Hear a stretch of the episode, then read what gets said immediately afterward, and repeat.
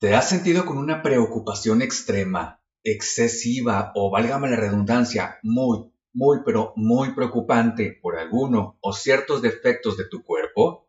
Algo con lo que no estás muy conforme. Tu nariz, tus dientes, la forma de tu cabeza, la manera en que caminas, el grado de no sentirte cómodo o cómoda interactuando con los demás. Todo por el temor, el miedo a qué van a pensar de ti, a qué van a decir de ti, la manera en que te van a juzgar, a que se aleje por considerarte raro, rara o inclusive poca cosa. En este episodio de Aprendamos de Psicología te voy a platicar del trastorno dismórfico corporal o TDC, el cual consiste en una preocupación excesiva, alarmante y desmesurada por algún defecto, por más mínimo o incluso imaginario en tu apariencia física.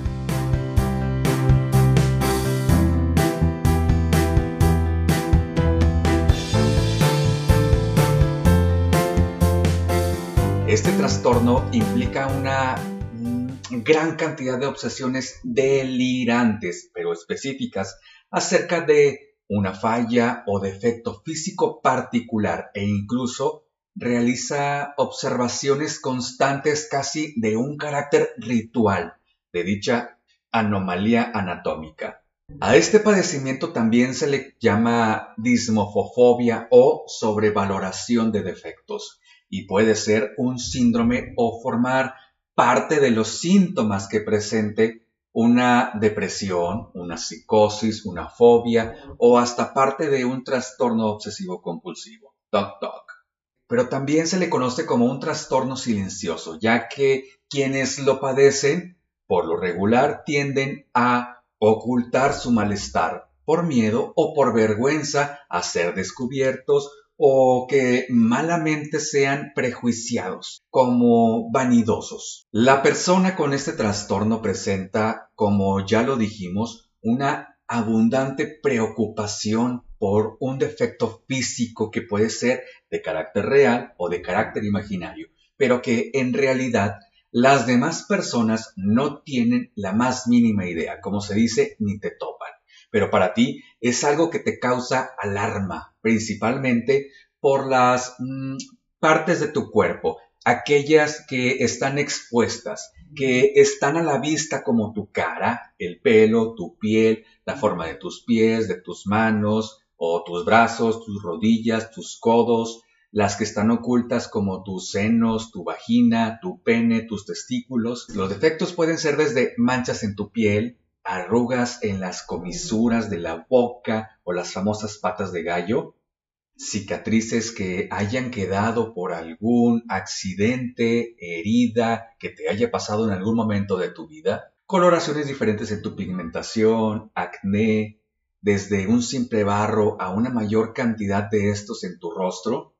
palidez, el color de tu tez si es muy morena por la exposición al sol, enrojecimientos, asimetría, cuando sientes que por ejemplo tienes un brazo más largo que el otro, o si tu dedo del pie está mucho más gordo que los demás o más largo que los otros, desproporción, poco o nada pelo, la forma o el tamaño de la nariz, si es muy respingada, si es muy respingada cuando crees que se parece a la de un tucán con abultamientos, o la que le llaman nariz de bruja o de brujo, con la punta hacia abajo de los ojos cuando crees que uno está más chico que el otro, están desnivelados, eh,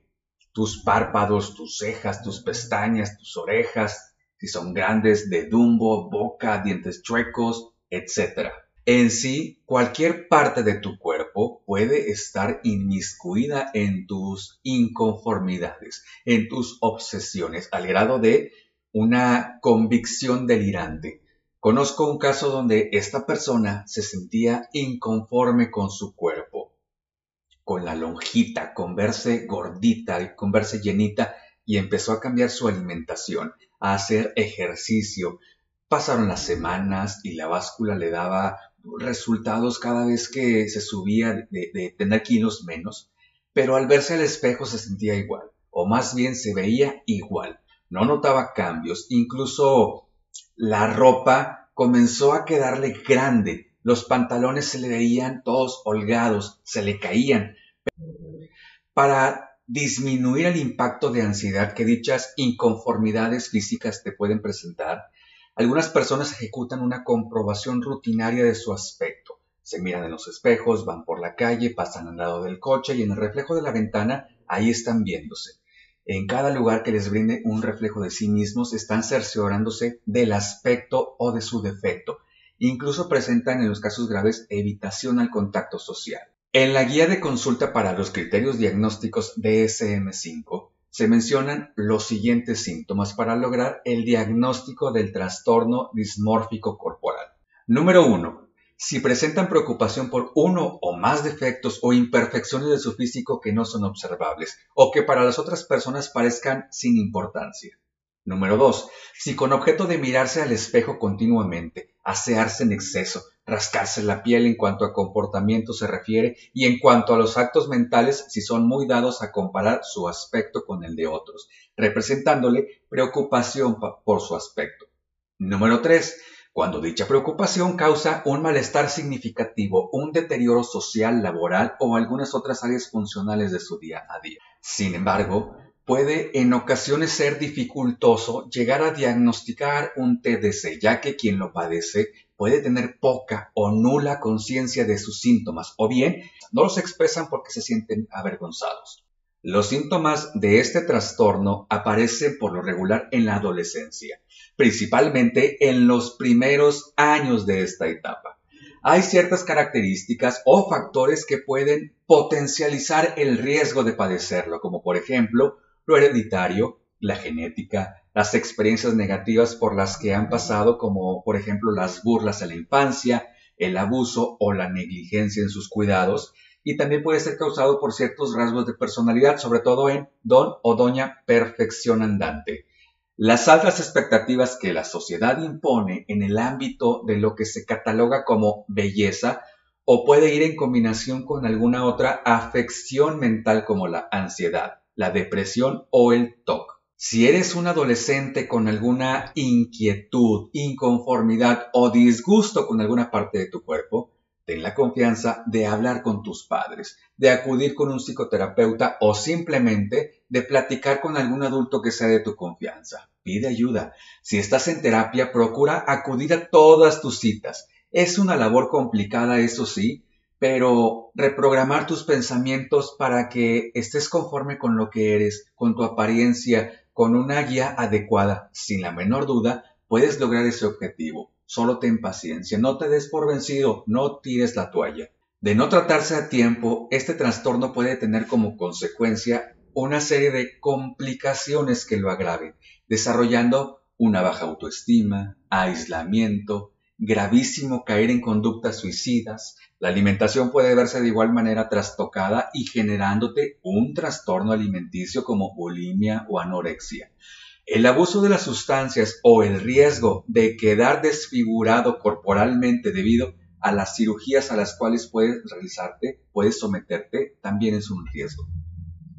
La terapia cognitivo-conductual del maestro Aaron Beck puede ser una salida al sufrimiento que puede causarte el trastorno dismórfico corporal, principalmente ya que se centra en brindarte las herramientas para que aprendas cómo los pensamientos que están en tu cabeza, las reacciones de tus emociones o las conductas son las principales estacas que mantienen a tus problemas anclados a tu vida. Y lo que tienes que hacer es armarte de valor y de actitud para desafiar las imágenes negativas automáticas que hay de ti en tu cabeza, flexibilizando tu pensamiento para que se adopte y adapte a nuevas estructuras mentales. De igual forma, la terapia cognitivo-conductual te puede enseñar maneras alternativas de manejar tus impulsos, como verse en el espejo, por ejemplo, y enseñarte a adoptar nuevas conductas que te permitan mejorar tu salud mental, volver a tener contacto con la sociedad, con tu entorno, a establecer relaciones interpersonales que a la vez te ayuden a sobrellevar este padecimiento.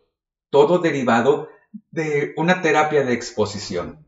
entender que no eres el único que ha experimentado los malestares que te causa el trastorno dismórfico corporal es un paso importante en tu tratamiento, buscando así mejorar tu confianza, disminuir cualquier sentimiento de vergüenza o de ansiedad que pueda provocarte. Puedes llevar un diario de tus pensamientos de tal manera que puedas volver a tus apuntes anteriores en los cuales registres tus malestares y aprendas de ellos. Interesante es tomar en cuenta que el especialista en el tratamiento del trastorno dismórfico corporal puede estructurar sin duda una estrategia enfocada en encontrar la mejoría del paciente, pero los síntomas pueden reaparecer, siendo algunos casos las personas quienes los presenten de forma crónica. Si no padeces de un trastorno dismórfico corporal, muy importante, pero tienes la sospecha de que alguien a tu alrededor, en tu contexto social, puede estar pasando por una situación complicada o en general en tu vida diaria,